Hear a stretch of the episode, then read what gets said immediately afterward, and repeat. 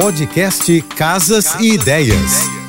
Dicas de arquitetura e design para decorar sua casa com Manu Miller. Por acaso você já pensou na decoração do Dia dos Namorados? No dia 12 de junho, surpreenda seu amor enfeitando cada cantinho com elementos românticos. Existe uma maneira fácil de deixar sua casa muito mais sedutora e o melhor, cheirosa. A decoração com velas dá um ar intimista e convida você a relaxar. Elas são itens praticamente obrigatórios em um encontro romântico à noite. Complemente a decoração decoração com plantas e flores ou somente as velas. Não tem erro. Para conhecer meu trabalho, me segue no Instagram, arroba.